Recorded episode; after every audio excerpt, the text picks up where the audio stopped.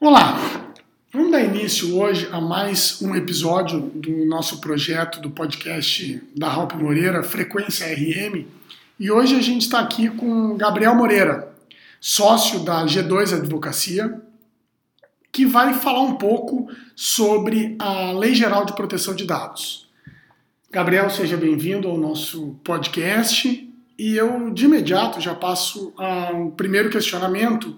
Queria te ouvir sobre um panorama geral da lei, da lei geral e o que uma empresa precisa fazer minimamente para estar de acordo com a Lei Geral de Proteção de Dados e não sofrer penalidades dela consequentes. Tá, joia. Bom, primeiro, obrigado pelo convite, Eduardo, Luiz Fernando. Prazer estar conversando aqui com vocês, junto aqui uh, nesse sistema diferenciado aqui, atento ao mundo digital, que é um podcast que vocês estão implementando. Acho que isso cada vez mais vem para auxiliar o mercado, os clientes e todos aqueles que tiverem contato com vocês e com a Ralph Moreira. Acho que isso só engrandece aqui e melhora a atividade jurídica que a gente tem nos escritórios mesmo, realmente. E sobre o tema aqui que a gente está abordando, especificamente Lei Geral de Proteção de Dados, essa tua pergunta inicial, ela certamente a gente tem condição de respondê-la em 32 horas, mais ou menos, porque ela é super sintética e tranquila. Objetiva, né? É, mas de modo bem geral, a gente está falando da LGPD, que é uma legislação que entrou em vigência e a valer realmente no país desde agosto, setembro de 2020. Então a gente já está aí há um ano praticamente com, com uma legislação em vigência. Teoricamente, todos aqueles que ainda não fizeram um processo de adequação às suas medidas estão hoje em desacordo com a legislação. Se tem noticiado muito né, nesse atual momento, a gente está aqui hoje, é dia 20 de agosto de 2021, então uh, se comentou muito a respeito da lei agora nesse mês de agosto, justamente por ser o mês que se inicia um procedimento novo, que é a operacionalização e início das fiscalizações pela Autoridade Nacional de Proteção de Dados, a NPD, que é o órgão estatal que foi, é, que foi gerido para tratar desse tema no país. Da mesma forma como a gente tem a Anatel né, nas telecomunicações, uhum. tem a ANEL em energia elétrica, se criou então a, a NPD para proteção de dados. Então, esse mês de agosto de 21 se iniciaram então as atividades mais propriamente ditas da, da autoridade, onde ela vem iniciando processos de avaliação, fiscalização, contatos, enfim, visitas aí já algumas questões das empresas e uma monitoria do que está sendo feito de fato no ambiente corporativo brasileiro para verificação se as empresas vêm tomando as medidas para proteção dos dados pessoais dos seus clientes, fornecedores, funcionários, é, enfim, todas aquelas pessoas físicas, né, naturais, todos os CPFs, é, para a gente verificar o que, que os CNPJs estão fazendo com essas informações. Grosso modo falando, é uma lei que veio trazer uma série de direitos a CPFs e uma série de obrigações a CNPJs, né, o que a gente costuma dizer meio que numa primeira frase para começar a conversa quando se discute esse tema. E a principal linha de, de atuação é uma tentativa de regular, ou uma tentativa de, de, de ajuste nesse, uh, nessa forma de se lidar com os dados de pessoas físicas Brasil afora, uh, em função de um mau uso que muitas vezes acontece pelas empresas com relação às questões que são relacionadas às pessoas físicas. Né? Quem de nós nunca teve exemplos de situações de estarmos sendo importunados ou atrapalhados por empresas de telefonia ou um call center qualquer aí de uma empresa. Uh, o pessoal que obtém os nossos dados sabe-se lá de onde é, e que usam essa base de informações para vender, para cobrar, para tirar informações, enfim. É, é, é, a tal da, da frase, aquela que se coloca que os dados né, são o novo petróleo, então a forma como se usam esses dados ficou um pouquinho desmedida, vamos dizer assim, nos últimos momentos, e a lei vem justamente para tentar dar essa travada ou essa organizada na forma como as empresas lidam com os dados de pessoas físicas. Seria uma reação a essa ação original das empresas que liberaram, vamos dizer assim, dados uh, e, e, e, muitas vezes ganhando dinheiro ou não. De forma é. consciente ou inconsciente, com dolo isso. ou de culpa, liberaram dados. Seria mais ou menos isso. É um pouco disso, sim, Eduardo. E é, isso já é uma primeira, uma primeira crítica até que se, se trouxe muito em relação à lei quando ela entrou em vigência, porque ela traz uma série de determinações, uma série de obrigações, uh, sem trazer qualquer, sem fazer qualquer distinção aos modelos de empresa, tamanhos de empresa, segmentos de atuação, ou seja, é uma mesma regra que deve ser cumprida por todo e qualquer CNPJ. Então, hoje, uma, hoje a Gerdau, por exemplo, e o, e o Bar da Esquina têm as mesmas obrigações no que se refere. Estão sujeitos ao mesmo regramento. Né? Então a crítica ela vem muito tanto para a questão uh, de, de, se colocar pequenas empresas no mesmo, numa mesma forma de se observar, ou mesmo segmentos. Talvez essa lei valesse muito mais para empresas de digitais mesmo, né? uhum. né? empresas de marketing digital, marketing digital um empresa de, de, tecnologia, um Google da vida, um Facebook da vida. Que usa os dados como negócio. Exato, que tem o, o dado como seu business, como seu principal negócio. Então, não houve essa, não houve essa identificação na legislação. Então, se tem um pouco de crítica justamente por fazer e forçar todas as empresas, independente, de novo, do seu tamanho, nicho, segmento, a ter que se reportar de forma uh, igual mesmo não tendo o, o, o, o segmento de dados, talvez até como tão essencial para o seu negócio. E as responsabilizações pelo fato do mau uso são os mesmos também. Então, tem uma série de críticas com relação a isso. E essa, essa lei também se aplica aos empregadores públicos e privados, né? A gente está falando aqui de, de empresas, mas é sempre é. importante lembrar que uh, os CPFs se relacionam muito também com empregadores públicos, né, empresas públicas, e é. é um cuidado que todas essas empresas privadas ou públicas devem tá, devem estar tendo. Sim, a lei ela traz as mesmas obrigações, isso é sempre importante também de se ressaltar.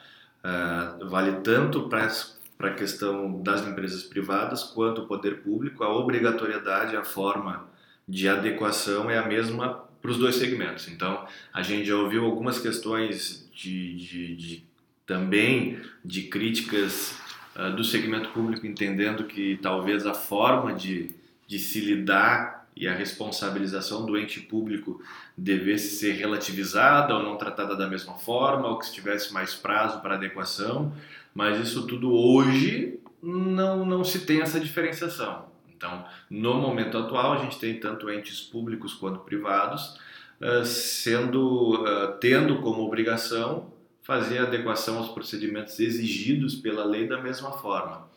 Uh, e o que a gente tem visto também é ainda do lado do segmento público talvez uma menor atenção a essa temática ainda.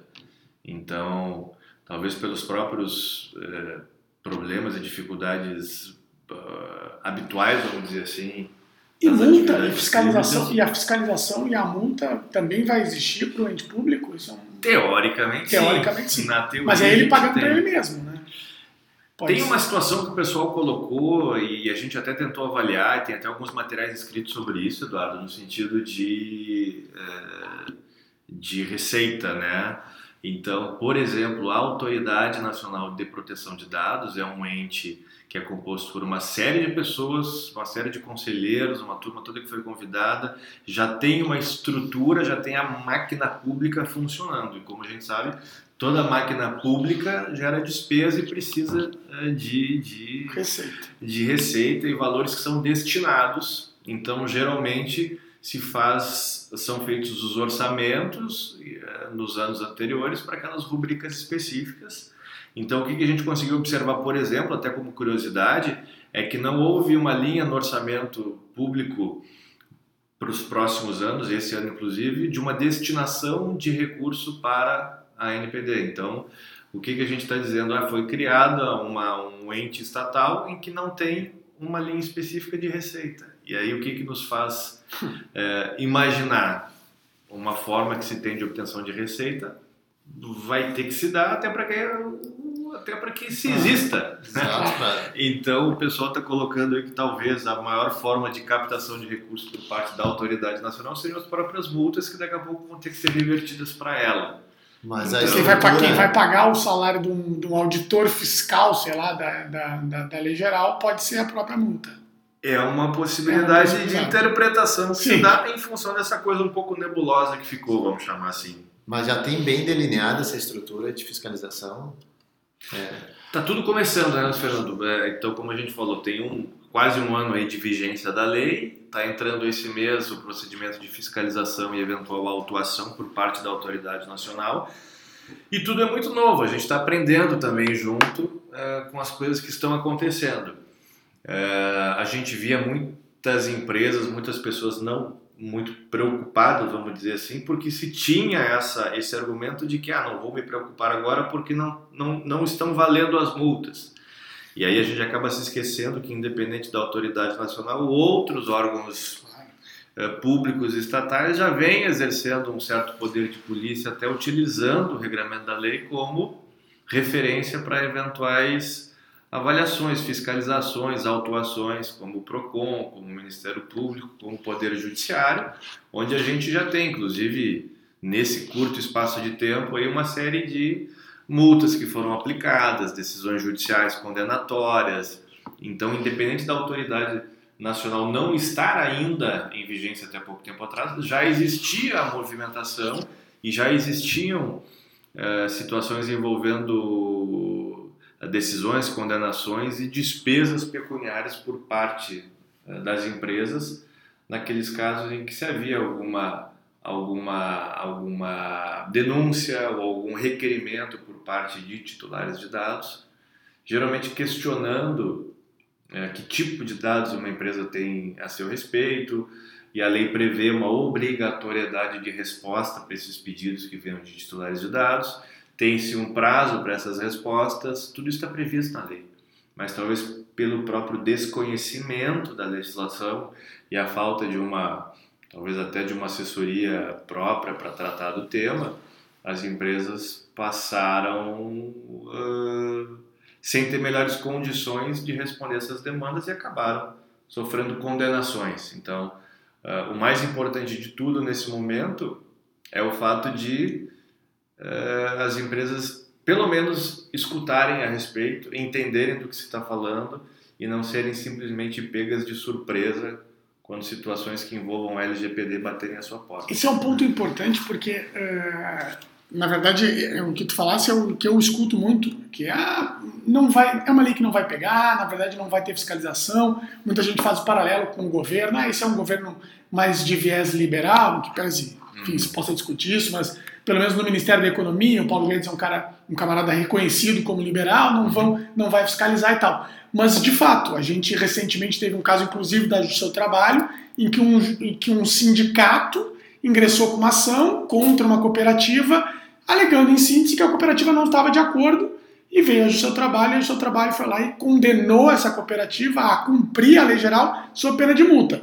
Então, Uhum. é, é basicamente isso que tu dissesse. É possível que Justiça do Trabalho, Justiça Comum, o PROCON, outros órgãos, que não os próprios agentes fiscais da lei, vinculados à, à- autoridade nacional, promovam a- o seu efetivo cumprimento. É isso. Sim, isso a gente já tem hoje, mas uma coisa que a gente sempre traz, Eduardo, a gente faz questão de conversar com clientes, com as empresas, com tudo mais, ah, é que para se iniciar um processo de adequação, a gente não tem como maior temor da empresa a possibilidade de fiscalização e autuação por uma entidade pública. A gente acha, e fala isso sempre que possível, que o maior fiscal de uma empresa vai ser o seu cliente, vai O ser titular o dado. titular do dado. Seja ele cliente, seja ele funcionário, seja ele eh, parceiro, terceiro, representante ou qualquer coisa assim. Nós temos nessa figura do titular do dado o grande elemento de, de eventual risco para as empresas, para eventual discussão. Né? O- o campo de, de atuação de todas as de todos os clientes ou de todos os funcionários de uma empresa é muito maior do que o risco de ter uma fiscalização de uma autoridade nacional. A gente tem empresas gigantes aí que a qualquer momento podem ser demandadas da forma mais inusitada que a lei possibilita hoje. Pode ser através de um e-mail, pode ser através de um telefonema, pode ser através de uma reclamação num saque. Então, é uma série de, de, de formas e de necessidade de organização que a empresa tem que ter para conseguir cumprir uh, as obrigações que estão previstas em lei e a gente não tem visto muito essa movimentação até o momento. Exatamente nesse, nesse ponto, Gabriel, a gente atua, a advocacia trabalhista patronal, tem muito contato com o pessoal da RH, né? E eu gostaria de ouvir de ti a tua experiência em relação ao impacto dos dados dos funcionários, qual é a relevância do cuidado na implementação do plano de adequação. Né? Uhum. Né? O que isso significa? Porque nós temos bem claro que, e sempre conversamos disso com os nossos clientes, com os nossos parceiros, a magnitude dos dados, né, quer sensíveis ou, ou não, que tramitam junto ao RH, né, e que podem ser destinados a terceiros se não tiver um cuidado com o fornecedor de serviço, enfim. Uhum. É. E muitas vezes o RH não é partícipe da implementação, por incrível que pareça. Né? Uhum. Né? Então, eu queria te ouvir que, qual é o papel do RH para a importância de uma é. adequação. Essa é outra questão perfeita. que ela pode ser, essa é outra questão que ela pode ser base para um seminário também, né, que tipo, tem condição de fazer. Mas vamos lá.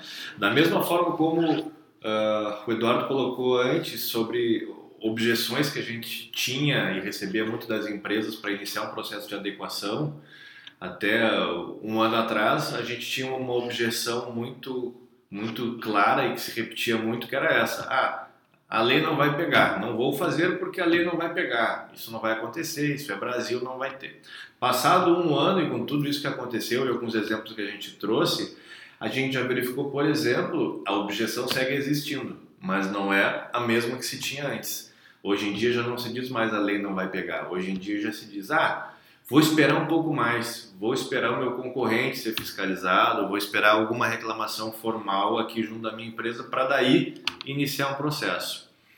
Uh, e obviamente toda forma reativa ela acaba sendo pior do que uma forma preventiva de atuação. Então a necessidade que a gente sempre traz de atuar preventivamente uh, nas situações uh, especificamente sobre o tema LGPD.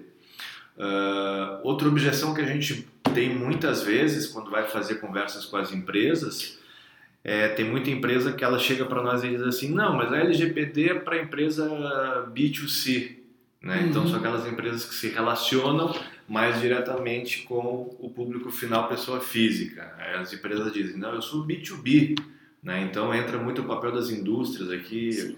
Eu produzo, mas o meu cliente final são outras empresas, então a gente não tem LGPD para discutir. E aí, do agro, por exemplo, também. É, e acaba tendo. E aí entra justamente nisso que tu está falando, Luiz Fernando, do RH, ah, muitas vezes ser esquecido no processo de LGPD, porque por mais que nós sejamos B2B, isso é quando a gente olha da porta para fora da empresa. Se a gente tiver que olhar para a porta da porta para dentro, a gente tem todos os funcionários de toda e qualquer empresa que são titulares de dados, são pessoas físicas e o RH é tranquilamente a área de qualquer empresa que lida com o maior número de dados e fazendo aquela distinção da lei né, entre dados pessoais e dados sensíveis, sendo dados pessoais todos aqueles dados que podem identificar uma pessoa física e sensíveis todos aqueles dados que podem gerar algum tipo de discriminação em função da informação. Então o RH centraliza dados sensíveis o tempo todo então, o RH tem todas as informações de cunho pessoal e mais todas as questões envolvendo saúde, por exemplo, que são dados sensíveis, todas as questões de atestados, histórico médico, as faltas uh, eventualmente no, no, trabalho, todos os problemas de, de, de uh, auxílios, enfim, remuneração, renda, instituição financeira uh, que o sujeito participe, é um mundo de informações e o RH é parte fundamental em qualquer processo de implantação de LGPD, porque ele lida com muita informação, ele lida com os dados mais sensíveis da empresa, que são os dados dos seus funcionários. Então, obrigatoriamente, em qualquer projeto de LGPD, de implantação e adequação o RH é parte obrigatória, no, no, tanto da tomada de decisão quanto de participação. O nível de informação que se tem é um nível uh, de alto risco. Só para a gente ter uma ideia, uh, comentamos aqui ra rapidamente que já existem decisões judiciais a respeito do tema Lei Geral de Proteção de Dados. Então, saiu uma matéria no Valor Econômico no mês de julho agora de 2021 em que foram mapeadas todas as decisões judiciais que já aconteceram no país nesse ano de 2021, mapeando situações que envolveram uh, decisões com LGPD uh, eh, como tema de como discussão, fundamento. como fundamento. Foram encontradas aproximadamente 630 decisões Uau. judiciais e dessas 630 mais de 80% se referiam a ações promovidas por funcionários ou ex-funcionários das empresas. Então, de novo, a gente entrando aqui no tema de RH para a LGPD. Acho que, que o seu trabalho vai ser um, vai ser um ator importante. E a Justiça do Trabalho como sendo o, o ente jurídico responsável pela, pela, competente. pela discussão desse tema. Então, o que, que esses mais de 80% das 600 e tantas decisões estavam uh, discutindo? Era esse funcionário que queria ter acesso às informações que a empresa mantinha dele no seu banco de dados. Era o pedido desse mesmo funcionário que queria saber o que tinha e depois de ter tido a resposta e possivelmente não ter gostado da resposta que veio, pedindo a exclusão daqueles dados da base da empresa, que seria um direito dele. Então, por isso a necessidade de um correto processo de adequação das empresas, porque quem fizesse um processo de adequação conseguiria observar que, por exemplo, um funcionário que saiu da empresa há pouco tempo não pode excluir um dado de um, de um titular que pede uh, por uma série de determinações legais. Então, o fato do sujeito estar me pedindo uma exclusão de informação e ele tem esse direito, não automaticamente faz com que eu delete aquele dado, que eu mande embora aquele dado. Eu preciso manter, porque eu tenho uma obrigação legal de manutenção. Seja ele em função de respeitar um período prescricional de uma ação trabalhista, seja em função da manutenção da informação por uma questão contábil ou fiscal, que eu preciso para fins previdenciários manter por 20 anos aqui em formação, então eu não posso excluir. E eu, como empresa, tenho que estar preparada para dar essa resposta e dar a resposta correta para esse pedido que foi feito. E certamente uma empresa que fez um processo de adequação vai conseguir ter uma resposta mais correta para esse pedido que foi feito. E esse, a lei geral, ela é, além de ser nova, tratado de um tema novo, né, juridicamente falando, ela traz vários temas complexos, né, do ponto de vista claro é, jurídico. E é possível que as empresas façam planos de adequação com a sua equipe própria, sem a contratação de especialista? Que é possível, me parece que sim, é possível, mas o, quais os riscos que se identifica nisso, sem se socorrer de uma assessoria especializada?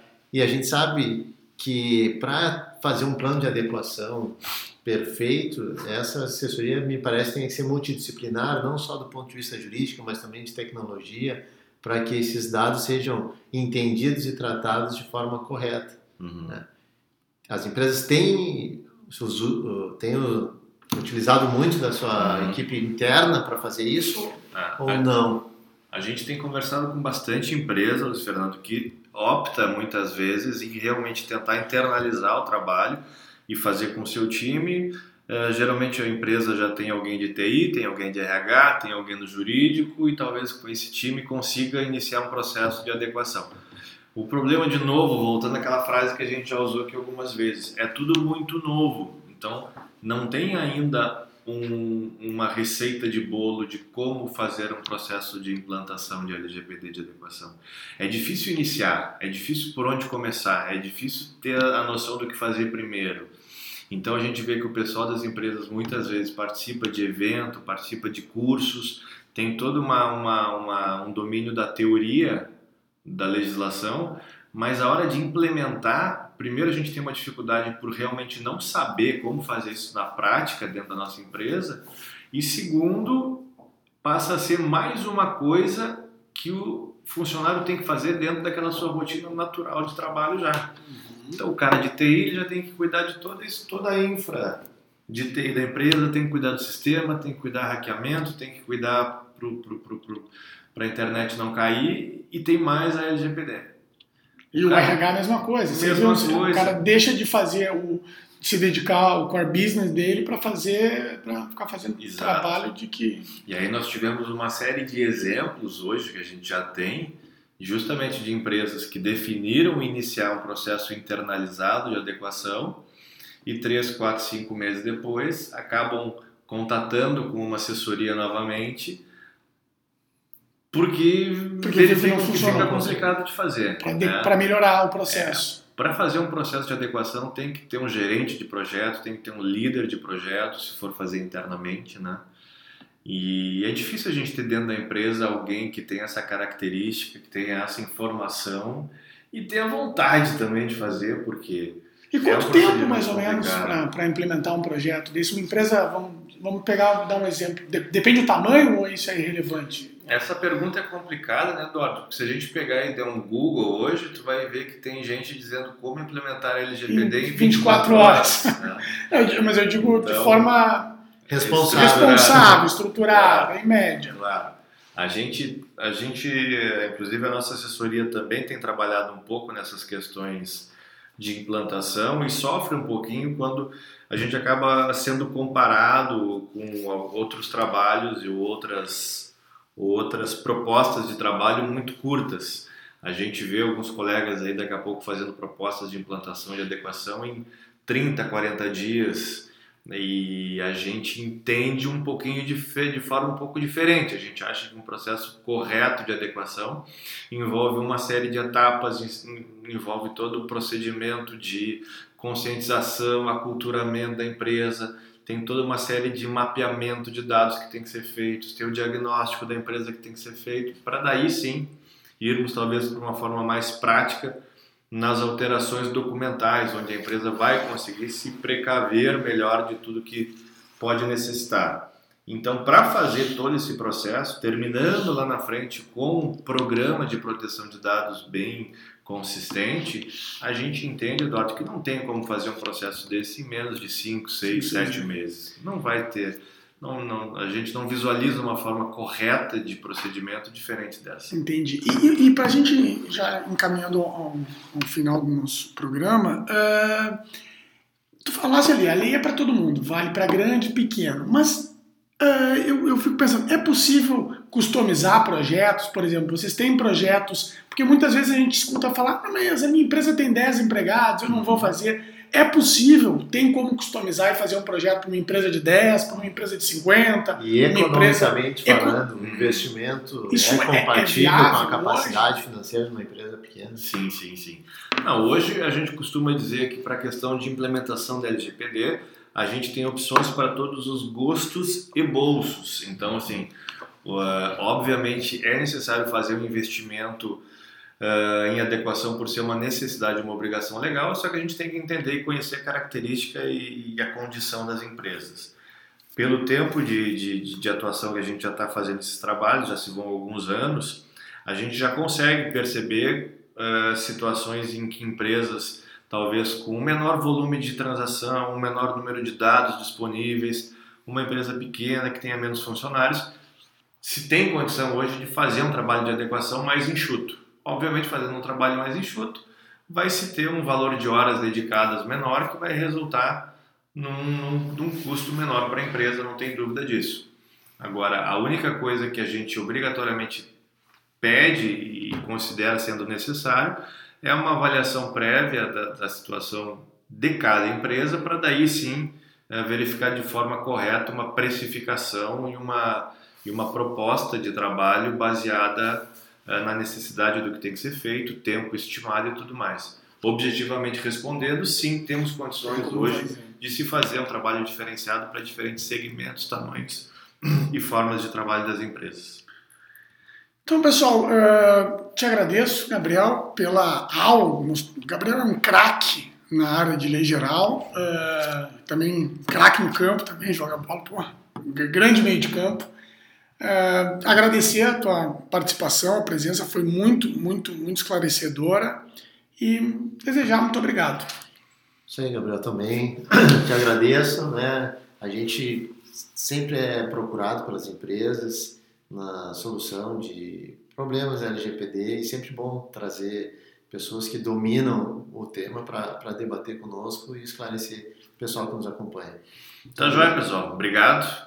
Ficamos à disposição. Tomara que seja útil aí, que possamos conversar na sequência com os nossos ouvintes também. Abraço. Um abraço. Um abraço.